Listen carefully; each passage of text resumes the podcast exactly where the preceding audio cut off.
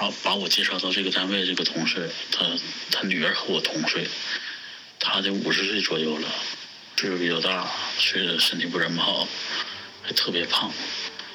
呃，他从他说他身体不舒服有病，到今天他告诉我他确诊，然后将近两个月了。那个同事第二次又又呃感染了，又发病了。第一次他只是发烧、肺炎、咳嗽，这一次还加上了没有味觉了。就是每个人的抵抗力不一样，对这个病毒的反应不一样，就完全就靠自己抵抗力挺过去了。还好，欧洲这边的病毒已经毒性低了，不然的话，不然的话，我估计我都死了。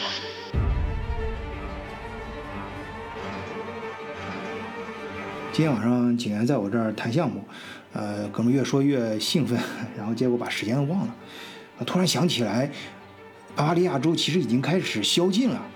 呃，开始我们以为可能只是这样说说啊，跟德国一些很多其他的类似政策一样。啊，结果上网一查，那一条条写的非常清楚，而且很严格，不像是在开玩笑。然后我就赶快劝他走。嗯，咱们不管在哪儿混，不管你自己多牛，呃，最好不要跟当地的政府作对啊，要懂规矩嗯。然后，呃，他就开车往家走。结果到家之后，我还是不放心，给他打电话。然后哥们跟我说，幸亏他按时赶到家了，因为他发现在他经过的路口上确实有警车在那蹲点，而且他从后视镜里，他看到警察从警车里走出来，举着手电筒开始排查他身后的那些人。巴伐利亚州宵禁开始的时间就是晚上九点，他到家的时候八点五十九。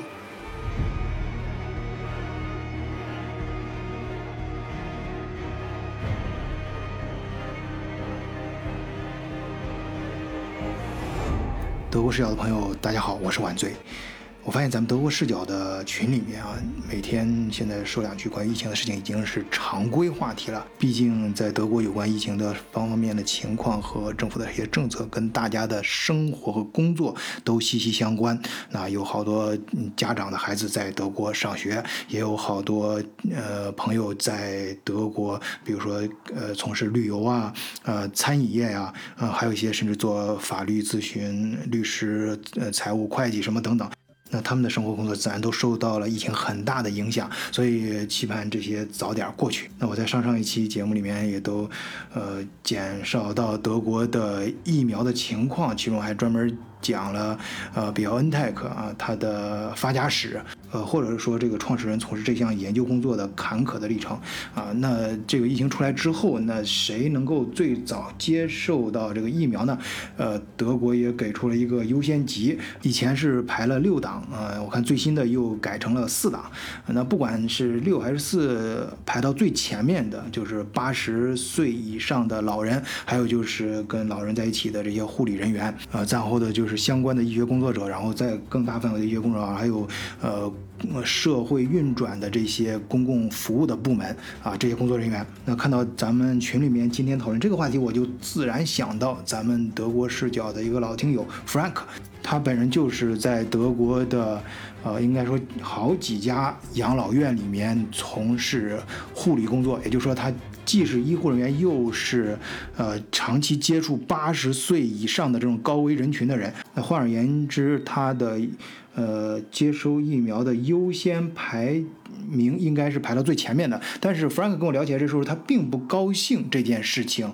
那是为什么呢？呃，正好我今天就请到了 Frank 来作为咱们的嘉宾，跟大家聊一聊他见到的疫情中这些高危人群最。真实的一面，以及他经历的那些故事。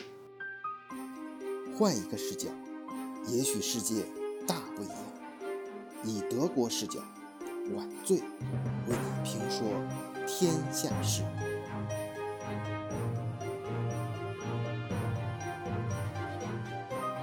哎，弗兰克你好，欢迎来到德国视角。晚醉你好，听友们大家好，大家可以叫我 Frank。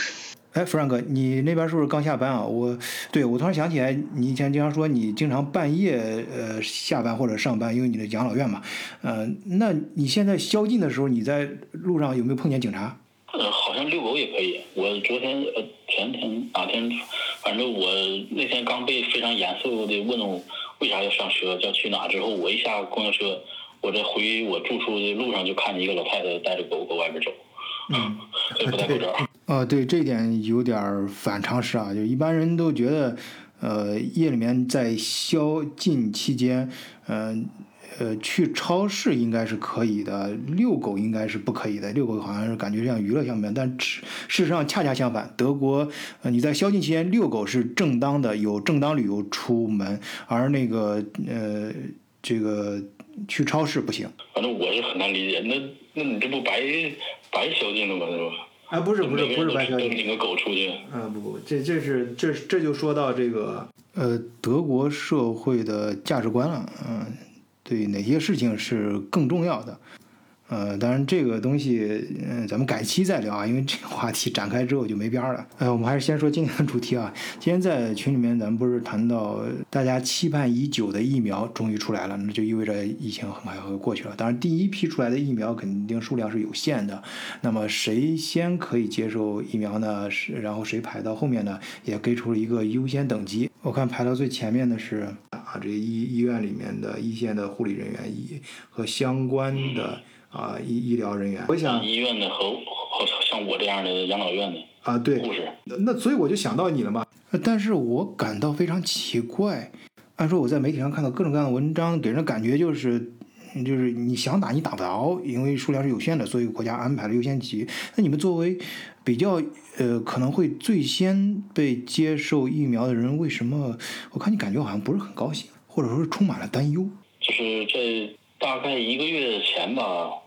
我们同事一个波兰的同事还还跟我们讨论这个事儿呢，嗯，说德国要给所有的医院的护士和我们养老院的护理员给打那个疫苗，嗯，但是他想不打，他想写写文件就是抗议，他他不想打，不少同事也也都不想打，我现在自己也是不想打，那为什么呢？呃，首先是。哎，他这说的话就太长了。那是不是害怕刚出来的第一批疫苗有问题，你自己成了实验对象？呃，就是这是第一点。嗯。这是就是说现在的疫苗还不完善。嗯。听见新闻有不少什么又各种副作用，什么脊髓炎、脑膜炎、高烧好几天，然后就是这个副作用的，就是太太这个副作用就挺吓人的。嗯。还有一个原因就是。呃，我就是我干这个养老呃，在养老院，在德国养老院工作已经工作两年多，将近呃两年半左右了。嗯。我刚刚换了第二家养老院，就是该刚工作两个月左右。嗯。我是在上个养老院工作就经历的第一次这个疫情，是今年今年二月份和三月份的时候。嗯。就是。就是基本上啊，我在我在这个州也是在德国排进前三的，嗯，就是确诊人数。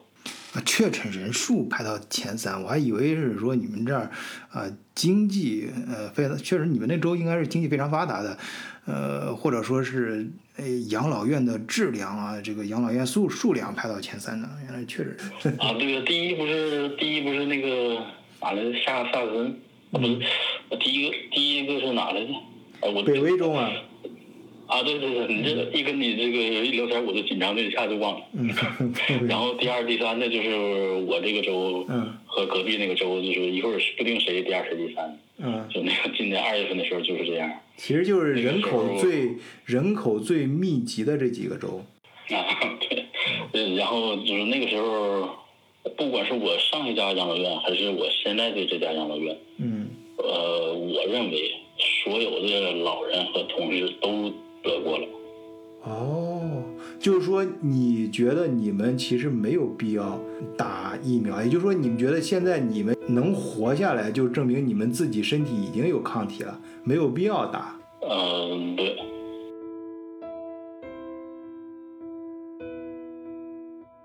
呃，死的只有老人，同事没有死的。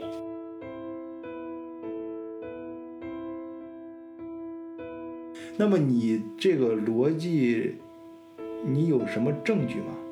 你有没有遇到过什么事儿，让你觉得让你很确认你这个这个想法，还是你你仅仅是一个想法？呃，当然是有证据的。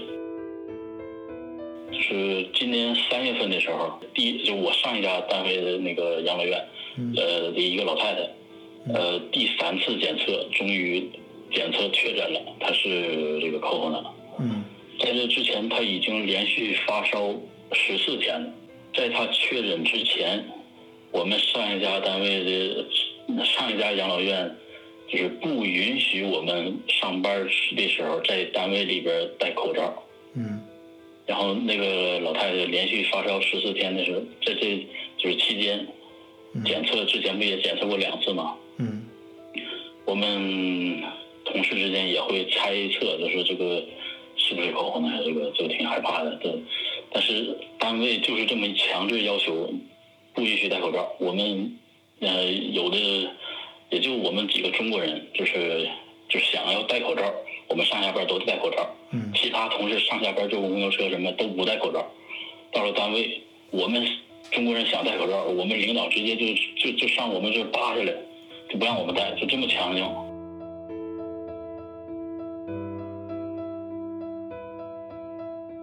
也就是说，你根据这个工作环境来断定，你们养老院里面肯定有人被确诊。那么，在这个工作环境下，肯定你们早都被传染上了，对吧？嗯，啊，对，那个，呃，就就就确诊这一个，啊，就一个。呃，这个说说起来也挺不敢，也让人很难相信。呃，就是，呃，这个老太太确诊了。确诊之后，我们同事就是这个时候才想要说辞职啊，或者是我不干了，就请病假啊，不干了什么的。但是我就是有一句有个名言是什么？呃，独立之思想，自由之灵魂。呃，就是不要老相信想要相信的事情。我我根据这个事情，这个老太太已经确诊了，她已已经确诊了，不要再想说从现在开始才有。她这个老太太从来没出过养老院，怎么可能？她第是第一个，他不可能是第一个。嗯，明白。然后我再往，我再根据我的，呃，我我的日记，我往前推算，这就是查一下，从今年二月，他就是四月初确诊的。嗯。今今年二月份的时候，我那个日记里都已经记录了，我们养老院所有的同事和老人都。咳嗽，然后我在二月份发过一次烧，那一天正好我休息，我特别难受那一次，我发烧我都坐不住，我中午我就就睡了，睡了好几个点，然然后我还会低烧，就持续了将近十多天，将近两将近两周。你在此期间没有去做检测吗？哎，那个时候我就是。我就相信，我就相信我想相信的事儿了。我就这是普通的跟咳嗽、感冒似的，这不就不能是口呢？这不能是口呢？哎，然后再说，当时也也不知道怎么检测，到到现在。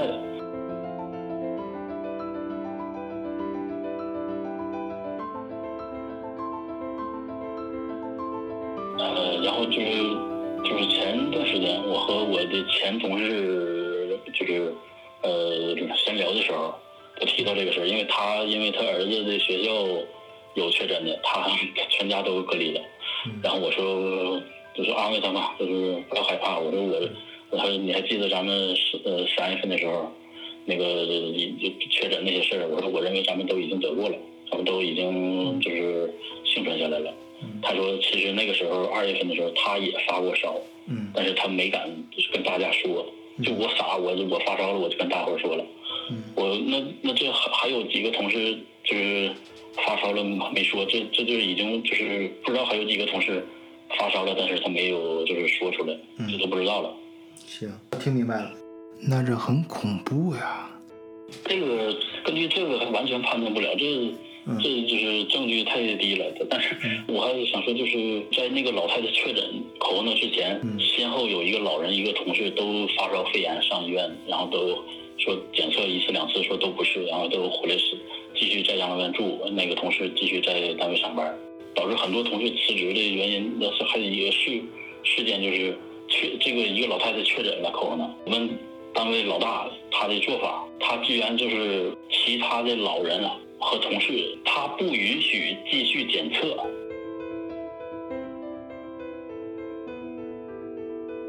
嗯，我们养老院就是说我上一家养老院就检测出一个，就确诊一个，其他老人都不给检测。啊，只要不给检测，那就没有。就这个做法让人很让很多让一些同事就绝对辞职了。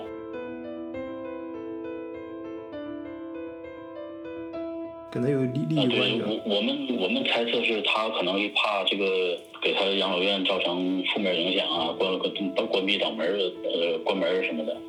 嗯但是就是特别让人不敢相信他能做出这种事儿。哎，不是，我听你讲这个东西，我感觉背后有点起鸡皮疙瘩。嗯、是这样，我必须负责任的跟嗯咱们听友说一句啊，呃，弗兰克是我们请到的嘉宾，我认为他是个很不错的人，啊，我也相信他说的故事应该是他亲自经历的，但是毕竟是以他个人的视角经历和讲述的事情，所以不一定是符合事实的本身，大家也全当只是当成一个故事去听啊，因为他说这话里面涉及到很多东西，其实已经非常严重了。我甚至不相信是发生在德国。我必须强调，这是一个故事。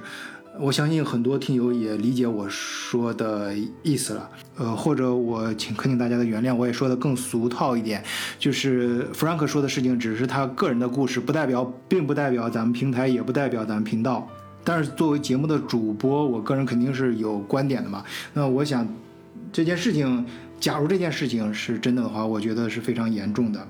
但是我现在是完全没有听见过任何一个同事他他想要打疫苗的，呃，因为我这个第二家养老院在疫情期间给所有的同事和老人都检测过了，就是基本上老人基本上全得了，同事们之间也有只有几个呃是一小部分呃是阴性，然后他是阴性，也可能是不是已经治愈了，因为你想，那所有的几乎所有的老人全都得了，全都是阳性。我当时这个养老院一百多个老人死了三十多个老人，将近四十个老人死了这么多，同事没有死的，同事只有住院的。呃，就在这样的工作环境下，我那那几个同事和那几个老人有阴性的，呃，我想那可能也就是治愈了。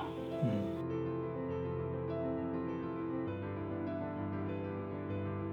就得相信事实，不要老相信想希望相信的事情。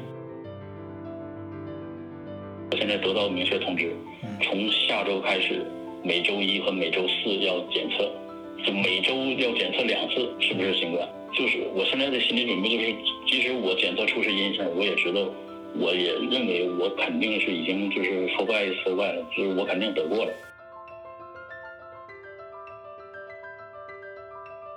我这个单位才从今天才就是正式通知，嗯必须上班期间必须戴口罩。这么大，嗯然后这么多老人同事都得过了，嗯就是有很多同事就完全不戴口罩，就包括老板他自己他也不戴口罩，就完全不戴口罩。现在呢？就是现在也不戴口罩吗？现现在现在今天是第一天通知，嗯我就是戴了，但是我还是看见有同事不戴的。他不是说就像以前就是戴在耳朵上，然后把鼻子露出来，是完全不戴的。那多不负责！我们那么多同事，肯定都已经得过了，还不还不还不让这些同事隔离，继续坐公交车上下班，这得传播了多少？这得，就我们几个中国人上下班还戴口罩，那些都人都完全不戴口罩。哎，我就说这说到这我有点激动啊了。不是你说这个，你激动，我倒是越来越恐怖，而且恐怖的范围也越来越大，越来越深。就是我不是说黑德国的养老院，德国就是有的养老院那么严严格，我有的就像我上一家单位那么那么不负责任。那检测之后都都得过了，那就呃同事之间也就不戴口罩了，那戴着也挺难受的。呃，老板也不管，老板他自己他也不戴。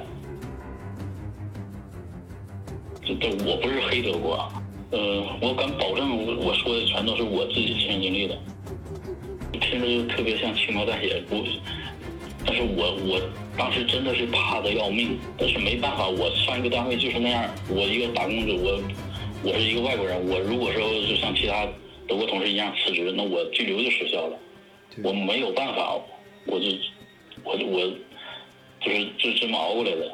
我不是说我没把这个疫情当回事儿，我没是就是隐瞒隐瞒疫情，我没什么就是我确诊了，或者是我认为我得过了，我还我还故意就是到时候上下班坐公交车，就我是没办法，我我我就是。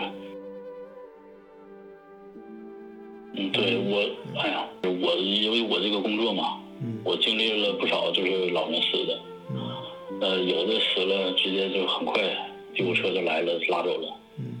有的死了就是呃摔摔死的，脑袋脑袋流了很多血，嗯。然后抢救抢救了又扎强心针，然后就是身上又那就是又抢救又扎出很多血，然后老人就是这家属还要求来看最后一眼，那我们就就得再做点助脸的工作，就是已经死了，十个小时之内身体还还能活动，就赶快就是再再清洗一遍身体，然后再换上好衣服，弄好姿势，在在床上就是让他躺好，让家属来看，然后再看家属们哭着跑出去，人生人生命就是这么脆弱，就是本来就是平时就是一直照顾的老人，就是我就是挺好挺好，突然摔个跤直接就死了，哎呀，或者还有就是一直都是能自理的，完全能自理的，完全不需要照顾他的。他是就是疫情之前自己自己出门去买东西，上超市买红酒啊什么的，呃，我给给给一个老头，嗯突然心脏病发作就死了，而且他这个死的死前很痛苦。嗯我也说了，死的最后十小时之内身体还能动，还能活动。他刚死，身体就僵硬，嘴、眼睛都都不能动了，就是全都僵了。嗯这得是就是死前经过剧烈运动之后才会这样。我刚去的时候，所以我是新人，是外国人，嗯。就是打人的、说性多的、骂人的、有传染病的、不好干的、沉的、被邀的，全让我们先干。然后我就我我也是傻，让我干我就干。最后一开始也是没少没没少被这个老头骂，后来习知道他的习惯了，我就就特别满意我，就是只要我在，不管我当时是楼上楼下，只要我在，他就留给我干。他也别人去了他也不愿意，同事也不愿意去，但是他最后他是自个儿绝食而死的，可是他为什么绝食啊？他生活质量太差了，就是天天瘫在床上，可能是他感觉呃没有生活质量，或者是没有尊严的这么活着。他之前是就是天就是临死就是几乎天天都要要止疼药，嗯，有的时候要了之后他也不吃，他藏在他的那个抽屉里边，藏一大堆。后来被发现了，被我们拿走了。然后我这我们感觉这他可能是想藏起来药攒一起吃，那不叫自杀吗？呃，就被发现了，被发现了，就是把药我们收走了，收走了。再过一段时间，就是他完全不吃饭，也就喝点水。然后就是问他为啥，他他说他想死。呃，我之前说就是他生活特别精致，特别讲究。然后他有过几次一个呃，就是有过几个拜访者，呃不多，他相对来讲他的拜访者不多。嗯，啊，他应该也挺有钱的，因为就是给他伺候好了的话，他会给点小费。但是这么的生活这么讲究的一个人，到最后他也是因为他的生活质量感觉没有尊严，感觉痛苦，自己选择绝食而死。嗯啊，但是也是他自己的选择，也没有办法。我说的这几个都是死了之后，我还我哭了几场的这些老人。嗯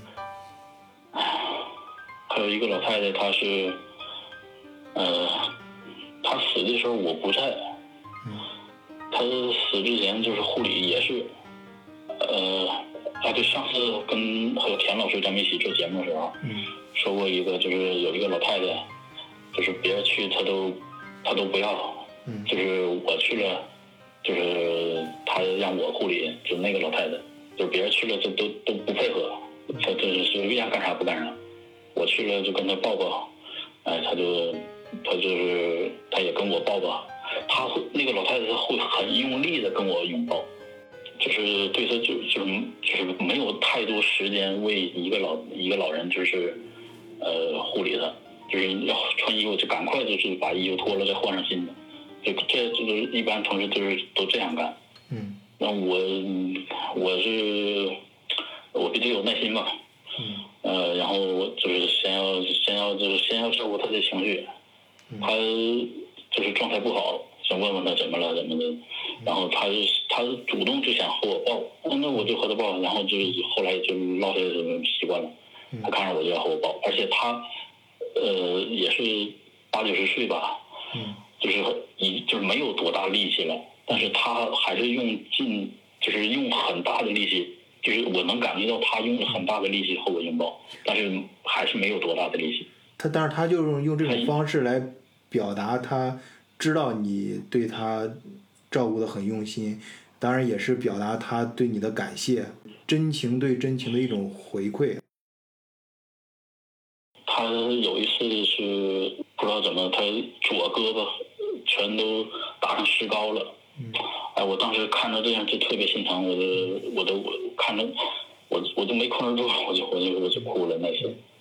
但是他死的时候，我我不在那块儿，但是我听说了，离他还挺远的。那时候我在呃另外一个城市去考试，听说他死了，哎呀，当时也挺难受的。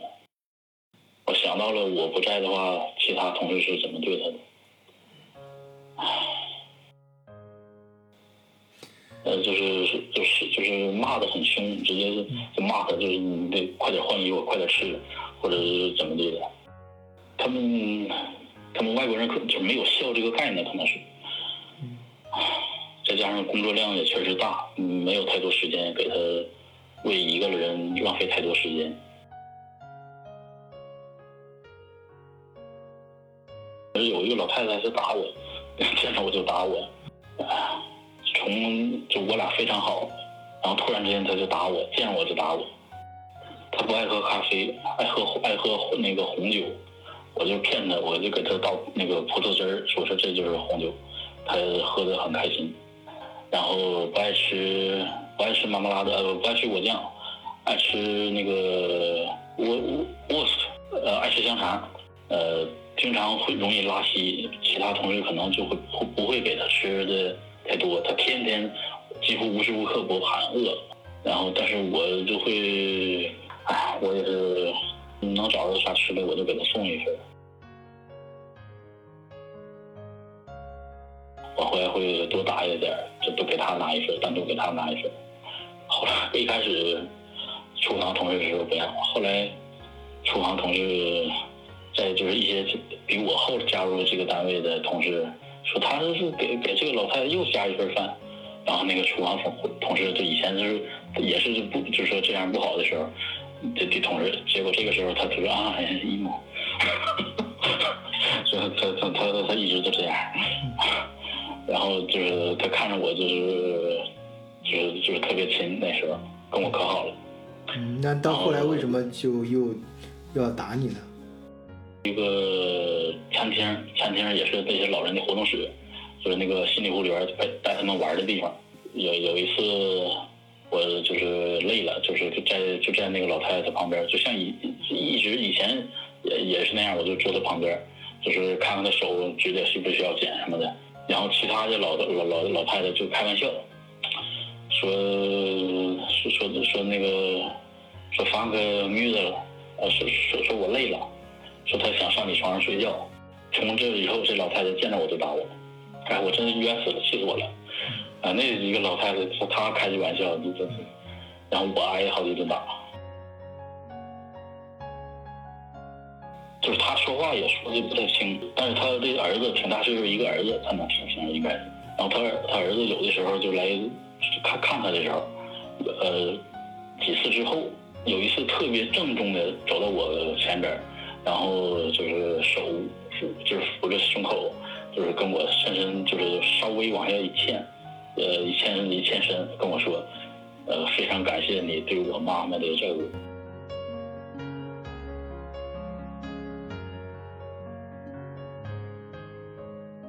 很多人说，二零二二年是非常特殊的一年，这里面有很多的场景都变得有些极端。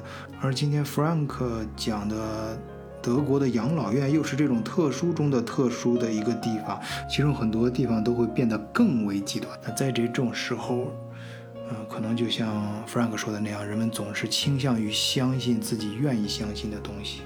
但是我听完 Frank 后面的故事之后，我反倒觉得有的时候这不一定是一个缺点，因为正因为如此，人们有时候才会去做一些看上去很傻的事情，因为你愿意，你愿意相信你愿意相信的事情，尽管在别人眼里可能不值一提，但你觉得这就是意义所在。